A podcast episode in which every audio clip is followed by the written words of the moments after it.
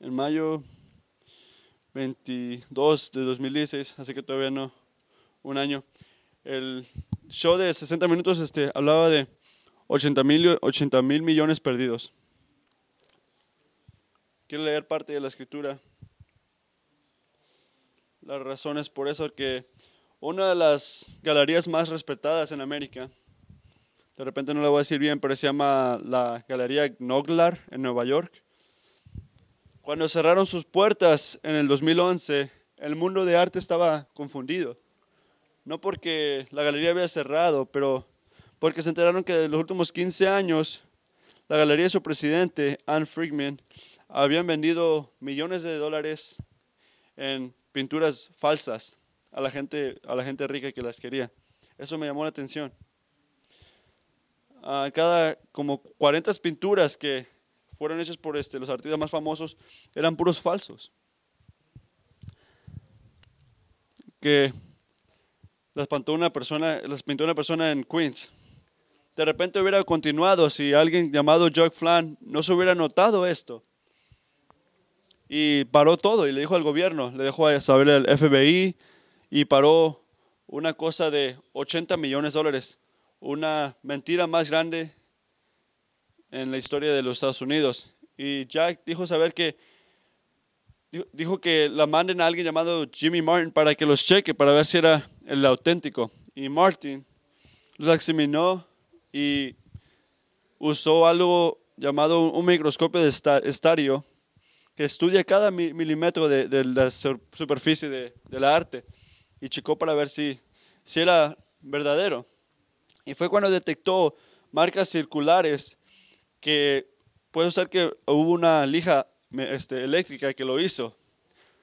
Así que la gente que hace estas cosas falsas usan, usan lijas falsas, lijas eléctricas para poder este, quitar todas las cosas que le hacen ver, como para hacerlo ver viejo. Y había una pintura roja que se ve en la, esquina de la pintura. Y tiene una cosa que se llama una pigmenta roja 170. Y la pigmenta 170 no existía hasta 10 años después de que ya habían hecho todos los, todas las pinturas. 80 millones de dólares.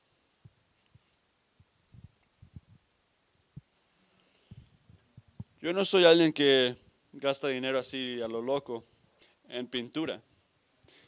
Pero sé de al leer que el mundo de arte gasta mucho dinero para hacer esto, para, para averiguar si una, una arte es, es genuina. Yo entiendo eso, aunque no colecto arte, la gente quiere saber que andan comprando la cosa auténtica. No quieres mandar millones de dólares por alguien algo de Picasso y enterarte que alguien en China lo pintó la semana pasada. Quieres agarrar lo que, lo que estás pagando.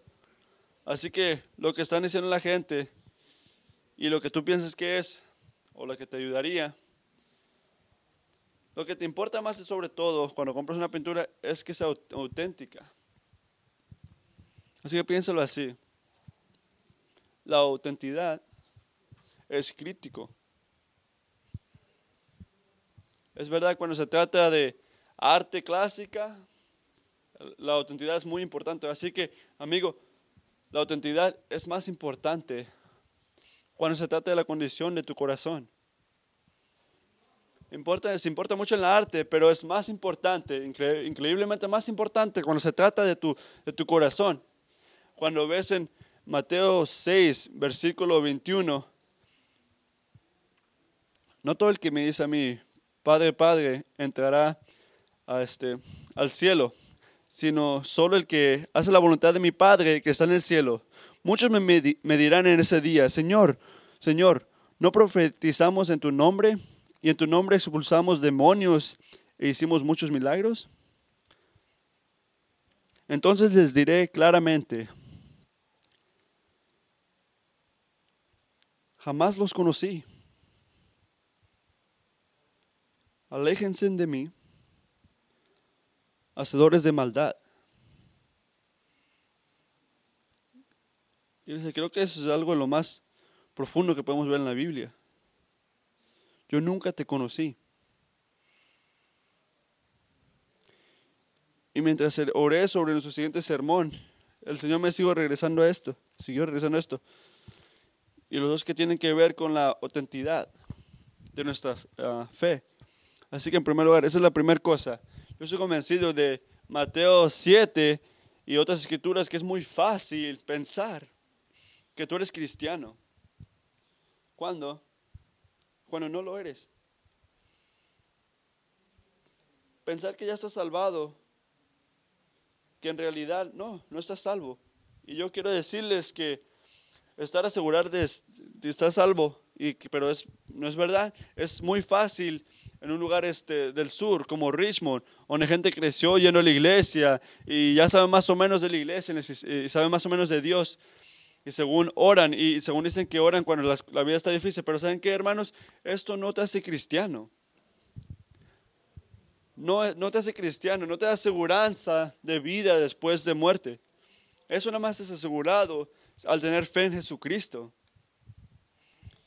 Y no quiero que ninguno de ustedes que está escuchando ahora, que piensen y que se junten al Señor en el último día y, escuchen que Él te diga eso. Nunca te conocí que te diga Dios eso. Como un pastor, es una de las cosas que me da miedo. Yo quiero, quiero que ustedes, no me importa cuántas veces han entrado a esta iglesia, que sepas la alegría de tener la aseguración de estar salvo.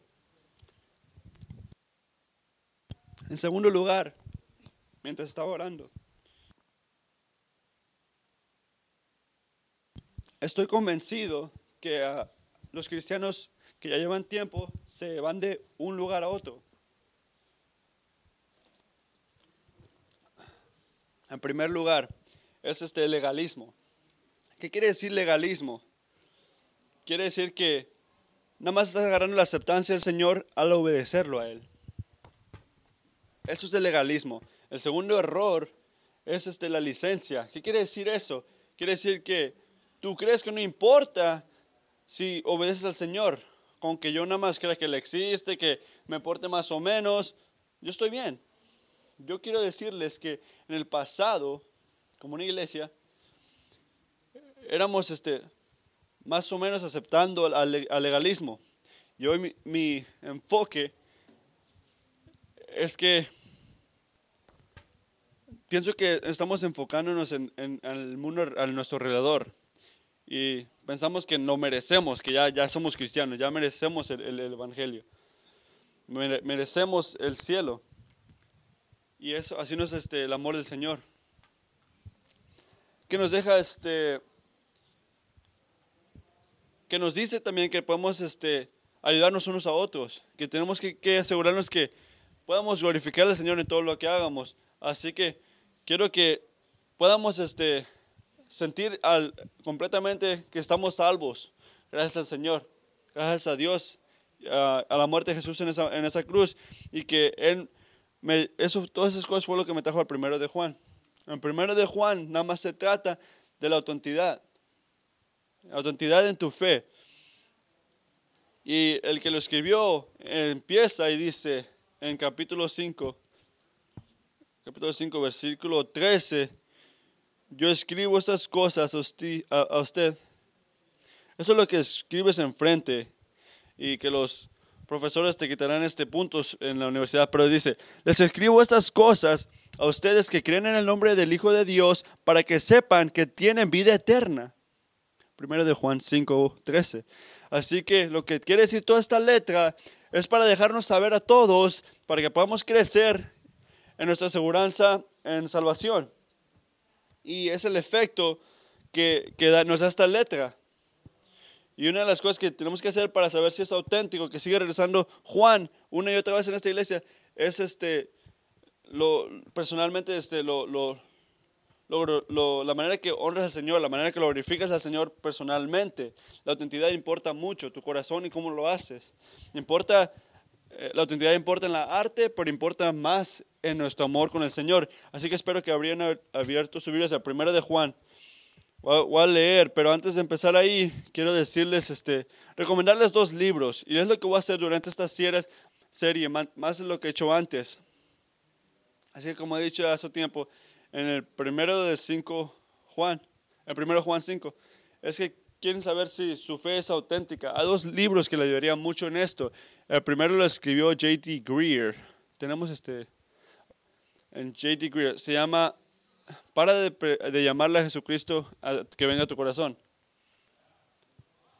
Eso es algo que confundiría a mucha gente. Así que es algo muy rápido para leer que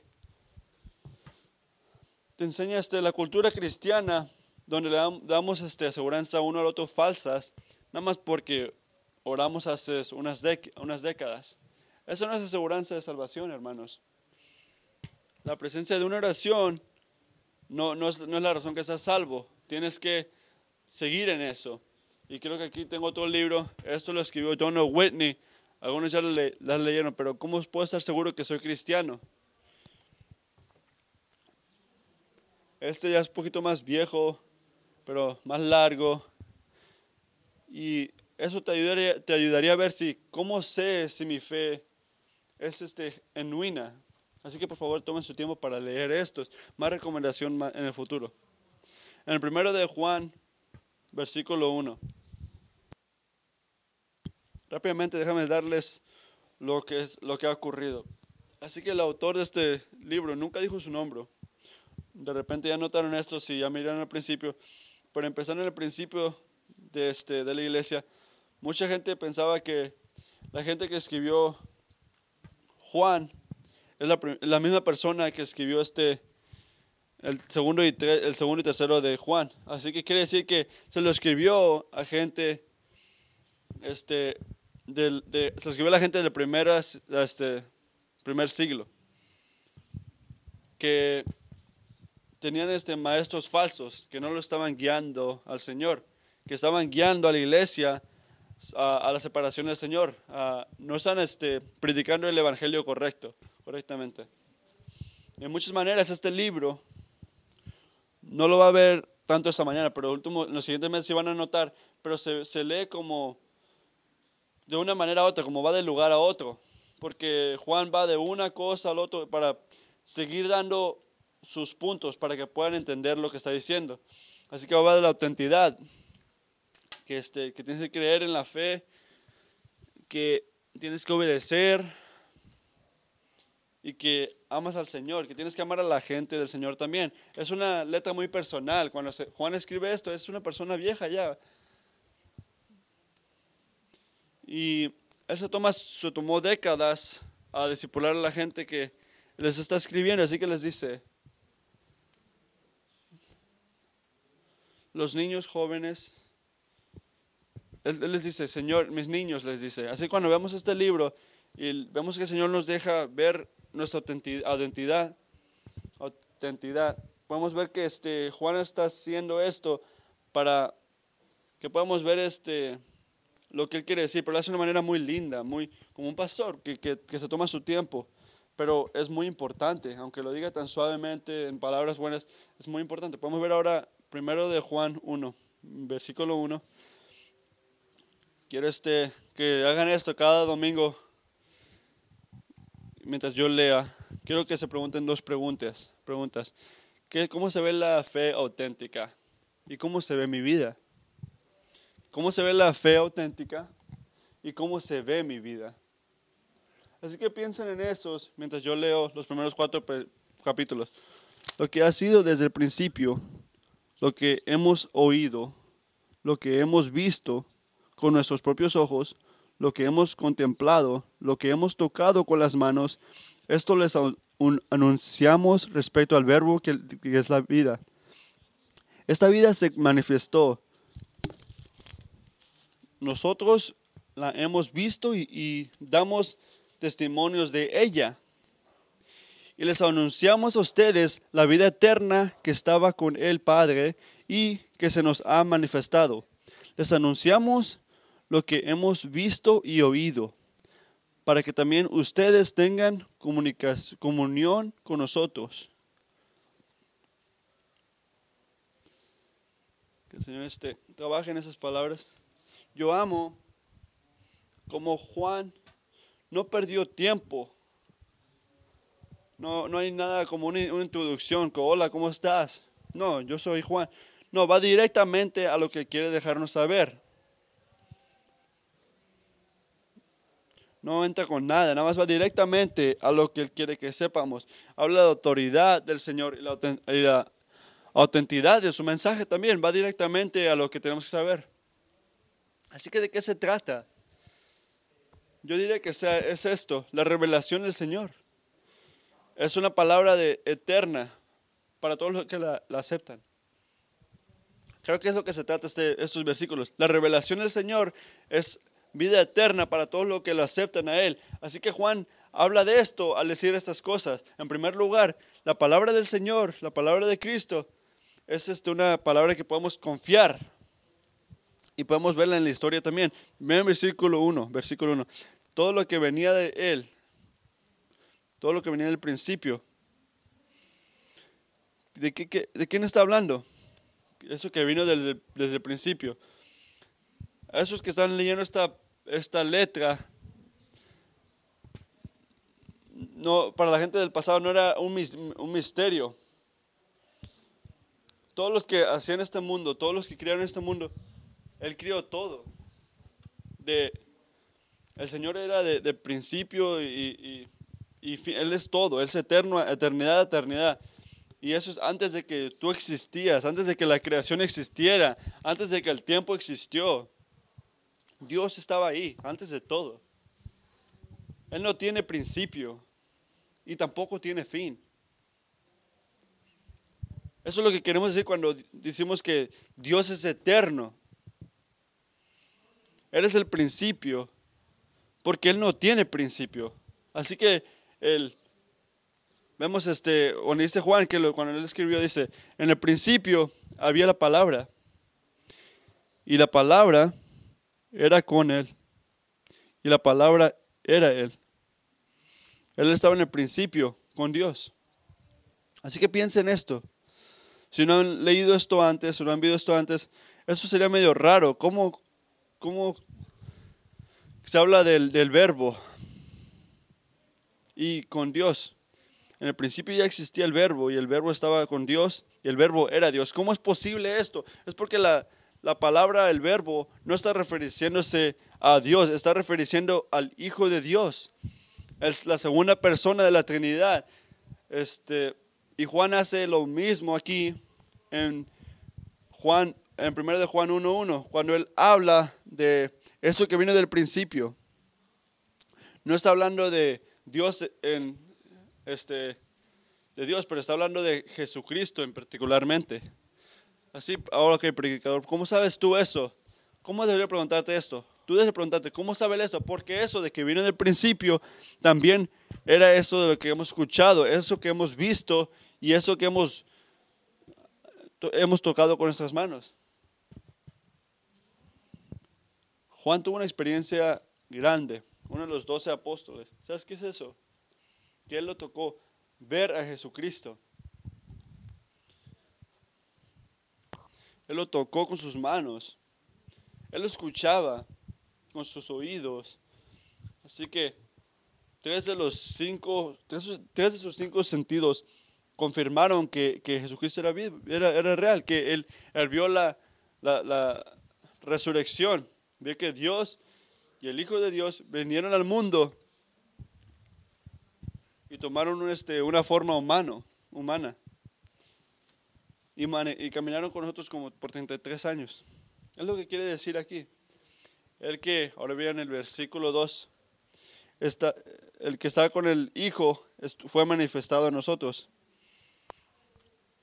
Ese que tenía la eternidad decidió este, relevarse a, nosotros en la historia. Jesucristo fue, fue nacido, vivió, murió y eh, tuvo una resurrección en este mundo físico como una persona humana. Jesucristo no nada más es una cosa, una, una ilusión, es tan verdadero como tú eres y como yo soy y como somos toda la gente, toda la persona aquí, así que es lo que se hace se le hace difícil a la gente entender que Él era Dios. ¿Por qué? Porque parece una persona verdadera. Sí, es una persona verdadera. Pero ¿cómo puede ser Dios esta persona? Nada, nadie pensaba que podía ocurrir esto. Nadie pensaría que el creador del universo, que puso las estrellas en lugar, vendría a este mundo, a la tierra. No, no esperas eso. Y es tan difícil de entender. Así que, ¿por qué este, vemos que Juan empieza esto, a recordarnos esto, a recordarnos la realidad de la este, reencarnación? Yo creo que es porque nos quiere recordar, y nos quiere recordar a todos, que la palabra de Cristo, la palabra del Evangelio, es una palabra que podemos confiar. Y eso es muy importante, entender que podemos confiar en esto. Porque es importante que la palabra de Cristo, la palabra de, del Evangelio, es, este, es verdadera historialmente también. Es porque la Biblia nunca separa el Jesucristo de la historia y el Cristo de, la fe. Nunca lo separa. Nunca dice, bueno, hay un Jesucristo en historia aquí, pero no sabemos si de repente es el mismo Cristo de la fe que, en el que creemos. Nunca lo separa. Son uno y el otro, son el mismo. Y eso nos recuerda, iglesia, que la fe bíblica no es una cosa que piensa un humano, una cosa inventada o un sentimiento pero es este, una confianza humilde que podemos tener, una, este, que vemos que Dios estuvo en la historia, como Jesucristo. Me gusta como lo, hace, lo dice Juan. El mensaje cristiano no es algo filosófico, ni una sugestión tentativa, ni una contribución modesta a, a, un pensamiento cristiano, pero una afirmación a esos que ya han visto, que esos que han este, estado en, los tiempos de la historia. Y es verdadero, todo lo que ven es verdadero. Pero antes de que empezó a hablar sobre esto, Juan nos quiere dejar saber su autoridad como mensajero. Para recordar a la gente que está escuchando, para que sepan que yo estoy hablando como una persona que lo vio todo. Yo soy alguien que vio esto. Yo vi a Jesucristo, así para que pueda tener este autenticidad. Bueno, ustedes vienen este, cuando ves estas escrituras, no dice, oh, yo pienso esto, yo creo en esto. No, no habla nadita así. Él está dejando saber lo que ya fue verificado, que mucha gente lo, lo, vio también. Eso está en la historia. Y quiero que piensen en esto, aquí para nuestro, a tomar nuestro tiempo. Usted y yo creemos en muchas cosas que no son verdaderos. Yo sé esto de usted y yo, y yo sé que es verdadero. Yo y usted creemos cosas que no son verdaderos y también creemos en cosas que son verdaderas que ni siquiera hemos visto porque nosotros creemos en la gente que ya lo ha visto. Así que piensen en esto. Me gusta escuchar las noticias en el camino a, casa. Y cuando yo escucho, yo escucho a la gente que habla sobre cosas que han ocurrido. Y yo lo creo. Yo creo todo lo que dicen las noticias. ¿Pero por qué hago eso? Porque yo físicamente veo todo. Porque yo sé que estoy escuchando a gente que lo vio. No nada más es uno pero son muchos de los que vieron la misma cosa. Así que ven que eso es lo mismo de lo que ocurre en la Biblia. Habla de gente que lo vio todo, testimonios de gente que vio todo. La reencarnación del Hijo de Dios no es una idea cristiana, es una cosa que estuvo en la historia.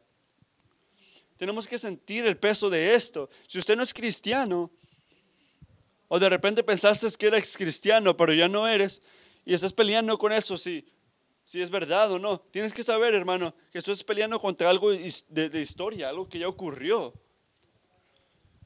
No es que este, este, esta cultura te, te, te, haga parar de creer en las verdaderas cosas de, Dios, porque también lo puedes ver en los, en, los, en los libros de historia. Yo te estoy dando lo que yo recibí, dice Pablo, que, que Él murió con la, Igual que dice las escrituras, que Él fue enterrado y que fue resurrección. Y nos salió a todos, lo podemos ver todos. Y muchos de ellos están vivos todavía, así que puedes hablar con ellos, dice. No tomes mi palabra, dice, dice Pablo, nada más cree en mí. No dice confía en mí, no, pero tiene más gente ahí que también este, lo vieron. Dice, Ve y pregúntale a más gente para que veas que es verdad. Y también este, podemos ver que eso es lo que hacen mucho en la escritura, porque la palabra de Cristo es algo en la historia y algo que podemos creer. ¿cómo sabemos que la revelación de Cristo es una palabra de vida eterna para todos los que le reciben? Razón número uno es porque la palabra de Cristo está en la historia. Razón número dos, la palabra de Cristo crea esta unión entre Dios y el hombre. Ahora vean el versículo 3. ¿Qué escribe Juan?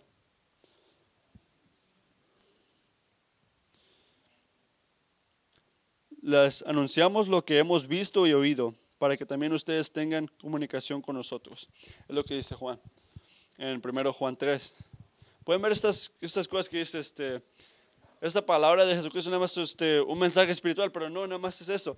Él dice que eso que hemos oído y visto, dice, les dejamos saber ustedes.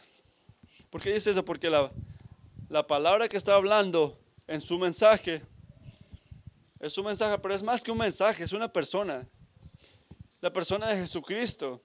Así que Juan está recordando aquí que el Evangelio no es una idea religiosa o un principio o una cosa que no, que no estamos seguros.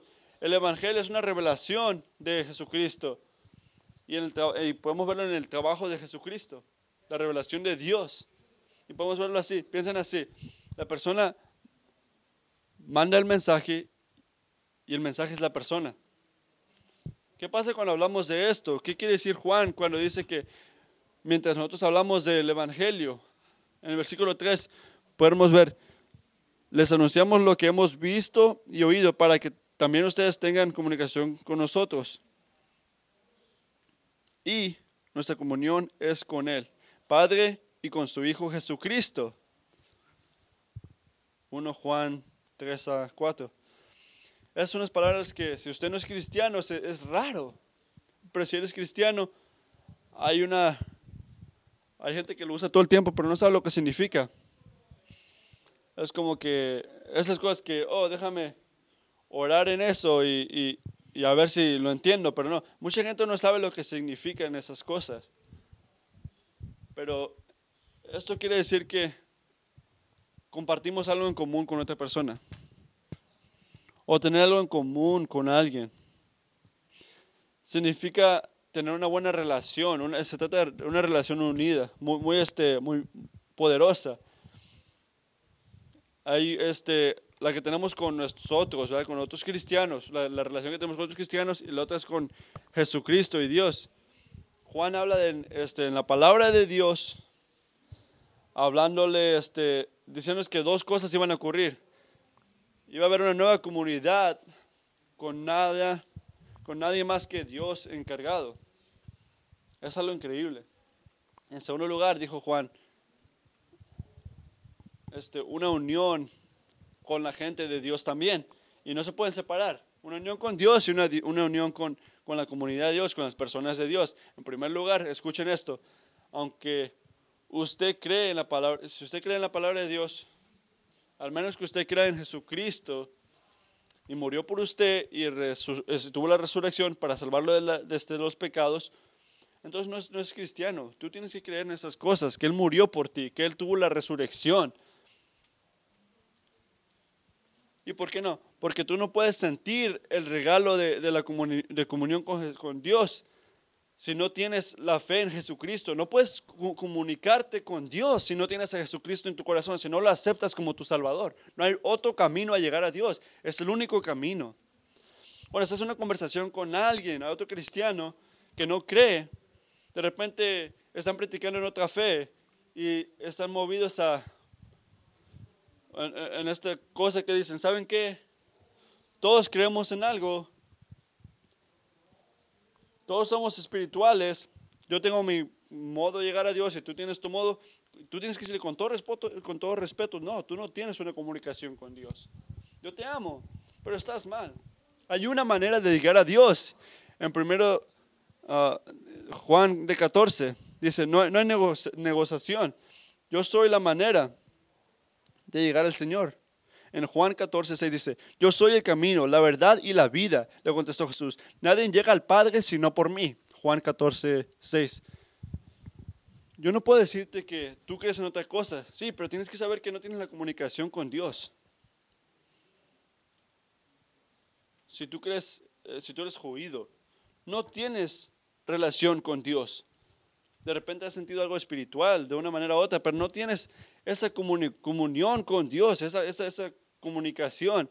Esa gente que cree en Jesucristo o en Dios, que dicen este, salud o lo que sea, cosas espirituales, no, no saben el regalo que se están perdiendo, no tienen esa comunicación con Dios y tú de repente sientes que no lo tienes tampoco, pero en el amor, Dios, Dios está contigo. Porque tú nada más puedes sentir esa unión con Dios si tú tienes a Jesucristo como tu tesoro, si, si crees que el única, la única persona perfecta vivió por ti y murió por ti y restuvo la resurrección por ti para que puedas ser perdonado tus pecados, declarado religioso en los ojos de Dios y vas a estar ahí enfrente con Él y vas a tener la vida eterna al lado de Él. Eso es lo que significa ser cristiano. Sí, pero no puedes tener comunión con Dios si no tienes a Jesucristo en tu corazón. Así que es lo primero que ocurre cuando hablan este, de la palabra de Dios. Tienes que saber que esas comuniones no ocurren sin Jesucristo. Pero ahora tenemos que ver ahora el otro efecto que tiene esto. Así que hay que ver primero de Juan, versículo 3 ahora. Les anunciamos lo que hemos visto y oído para que también usted tenga comunión con nosotros. ¿Sí? ¿Qué dice? Dice para que también tienes comunión con nosotros, nosotros, es la palabra importante. Y nuestra comunión es con el Padre y con su Hijo Jesucristo. Así que, ¿qué está ocurriendo aquí? Hay una relación íntima con las personas de Dios que ni siquiera conoces y que ni siquiera te imaginarías que tenías ese amor por esa gente si no amas al Señor, si no te enfocas en el amor que tienes para el Padre y el Hijo. Es lo que está ocurriendo. Y no puedes decir que tienes buena relación con Dios si no estás viviendo con unidad con su gente. Van uno y el otro. Tienes que tener comunidad con el Dios, pero también con la gente de Dios. Puedes intentar separarlos. Este, Puedes intentar separar, pero no, es, eh, van uno y el otro. Tienes que tenerlos juntos. Puedes intentar separarlos. Puedes decir tú, lo puedes leer en internet que dicen, yo me llevo bien con Dios. Jesucristo y yo, Él es mi mejor amigo. Nos llevamos tan bien, somos bien juntos. Yo nada más no, no me llevo bien con mi iglesia. No me llevo bien con mi iglesia. Así que lo que dice, yo me llevo con Dios, aunque no me lleve bien con mi iglesia, es lo que quiere decir que no me llevo con, con la gente cristiana en mi iglesia tampoco. Yo quiero dejarles saber, amigos, advertirles que si usted sigue haciendo esto, si sigues con este pensamiento, hay una probabilidad muy alta que tú no eres cristiano. No quiere decir que no puede ser, pero tienes que preguntarte por la autenticidad de tu corazón, de lo que estás pensando, porque no hay una categoría en la escritura donde dice que la gente cristiana tiene comunidad con Dios, pero no tiene comunidad con la gente de Dios. Puedes mirar en cada parte de la Biblia, pero no lo verás. No puedes tener una sin la otra. Y la otra punta a la otra. Así que quiere decir Juan, ser este, la única unidad con les anunciamos que hemos visto y oído para que también ustedes tengan comunión con nosotros. Y nuestra comunión es con el Padre y con su Hijo Jesucristo. Así ¿cómo sabemos que la revelación de Dios es una vida eterna para todos los que le reciben? En primer lugar, porque la palabra de Cristo es, este, la podemos ver en la historia, es verdadera. Y en segundo lugar, porque nos une con Dios y con su gente. Así que esta es la última razón que le voy a dar. La razón que la revelación, revelación de Cristo es este, la vida eterna para todos los que la aceptan. Esa es la razón. La palabra de, Cristo nos llena de alegría de todas las realidades que podemos ver en primero de Juan. Esta es la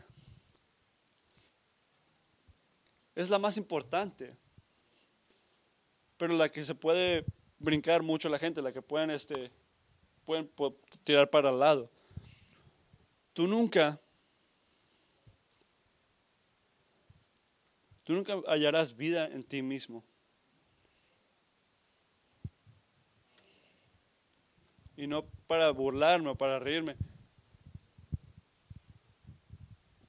Puedes tomar todo lo que tú quieras, hacer todo lo que tú quieras, pero no, no vas a tener vida tú.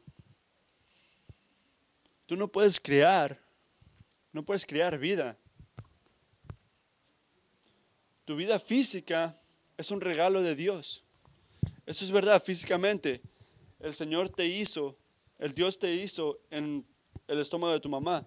Pero eso es verdadera, verdadero espiritualmente. Cuando tú crees en la palabra de la vida, en el Evangelio, Dios hace un trabajo grande en tu corazón.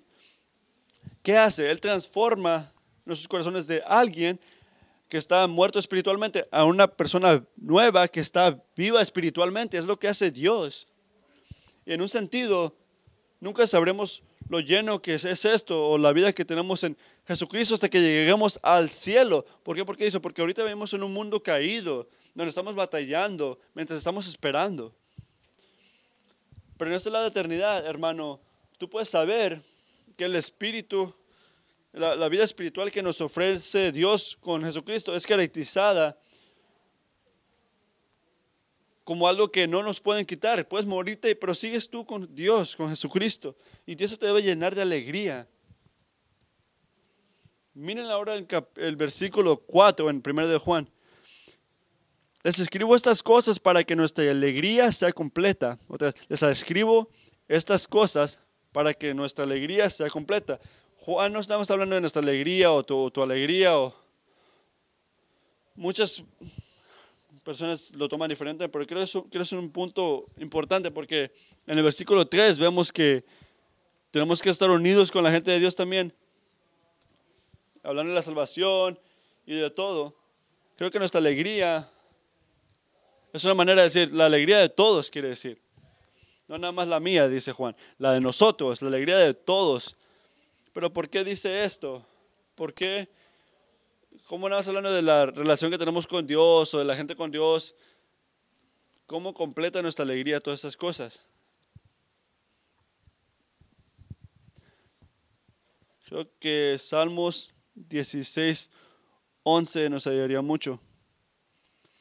Me has dado a conocer la senda de la vida. Me llenarás de alegría en tu presencia y de dicha eterna a tu derecha. Salmos 16, 11.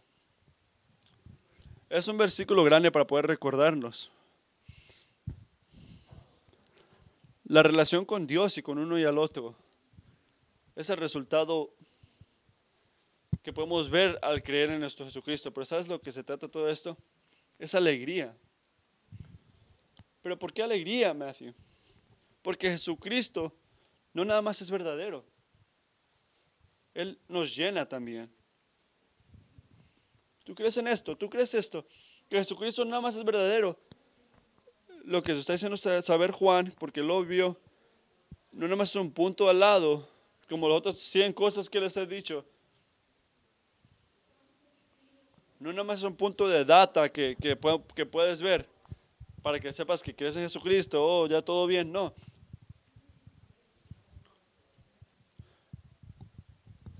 los grados nada más te ayudan por un poquito, te hacen sentir bien, pero después tienes, que tomar el siguiente examen. Pero Jesucristo te llena para siempre, eternamente. Y con esa relación con Él está presente en tu fe en Jesucristo. Amigo, tú sabrás la alegría que puedes tener con Él.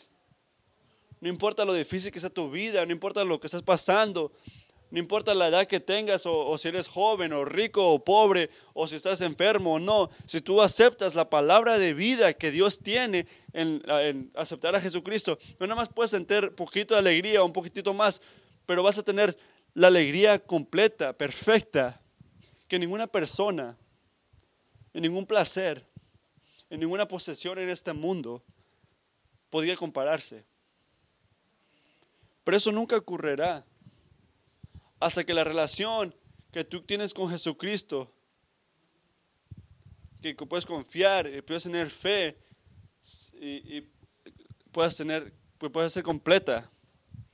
Tienes que tener completamente, tienes que tener una fe completa en Jesucristo. Y es por, y ahora que termino, les quiero que sepan esto. Al aceptar a la palabra de Dios, no nada más es asegúrate que seas cristiano, que ya para que te sientas bien, que ya agarres tu teléfono y, y que ya hagas lo que tú quieras. No hagan eso, no, no, no, no paren de escuchar, de eso no se trata. Aunque sepas que tú eres cristiano, quiero que te, que, que te enfuerces a, a, ver lo que quiere enseñarte Dios en esto, para que puedas confiar en Él más hoy que lo que hiciste ayer. ¿Por qué? Para que tu alegría pueda, pueda crecer. Porque amigos, Jesucristo nada más vino para darnos poquita vida o para darnos más vida. No, vino para darte vida eterna. La vida que nada más puede ser hallada al tener una relación con Él. Así que para de intentar buscarla en otro lugar. Tú fuiste hecho para conocerlo a Él y Él le alegra conocerte a ti también. Así que acéptalo a Él. Acepta la, la palabra de vida del Evangelio y toda tu alegría será llena. Así que de qué se trata la parte principio de primero de Juan.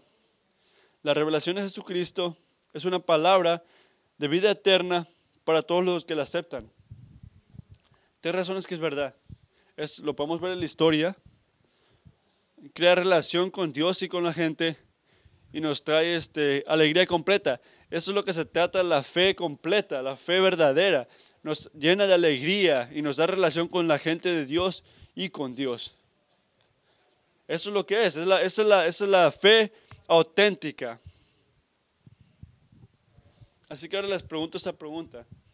Es, así se ve tu vida, tú tienes esta relación. ¿Qué dirías tú en este momento? No nada más en el pasado, pero en este momento, que tu vida está caracterizada con alegría completa, con amistad y comunicación, relación buena con Dios y con su gente. Si tú no sabes o si no, no estás seguro y te pones a pensar, si yo soy cristiano, por favor, hermano, no corras con esa pregunta, no, no nos la borres, tómate tu tiempo en eso. Lo peor que puedes hacer en esta palabra es decir, ¿sabes qué voy a hacer lo que yo quiera con mi vida? Dios quiere que nos este, evaluemos, que chequemos dónde estemos, dónde están nuestros corazones. Porque tu llamado no nada más es de cuidarte de tú y Dios en el pasado o en el futuro. Se trata de hacerlo en todo momento y enfocarte en Jesucristo. Así que hay que orar, por favor. Jesucristo, yo te agradezco por esta palabra. Padre, por favor, oro por la gente que están aquí, que aunque lo sepan o no, en este momento, la palabra de Jesucristo, la palabra del Evangelio, se siente como una idea religiosa una parte de data en el espacio que debe ser importante. Es algo importante que está en nuestras vidas, pero no, no nada más este, es una cosa que debe ser tomada fácilmente. de repente estás perdido ahorita, no te sientes verdadero. Padre, tú sabes quiénes son estas personas. Padre, te pido ahorita que tú puedas abrir, abrir los corazones que están cerrados, los ojos que están cerrados, para que puedan ver la gloria del Señor y la fe de Jesucristo. Te pido mientras leemos este primero de Juan, que podamos enfocarte, enfocarnos en Cristo, no hacer ninguna, ningún pensamiento malo, que podamos estar este, llamados por ti, poder ser, ah, impresionados más. Te agradezco por tu misericordia, Padre, por enseñarte a nosotros como un hombre Oro, Padre, que tú sigas este, trabajando en mi relación contigo y nuestra relación con uno y el otro, Padre. Y Padre, te pido que, no importa dónde hemos ido ahorita, donde estemos perdidos, y si somos hasta un cristiano cultural nada más, que tú con misericordia y amándonos nos enseñes la verdad. Porque nada más tú puedes, Padre. Y, nos, y danos este, el regalo de salvación. Te oro en tu nombre, en nombre de Jesucristo. Amén.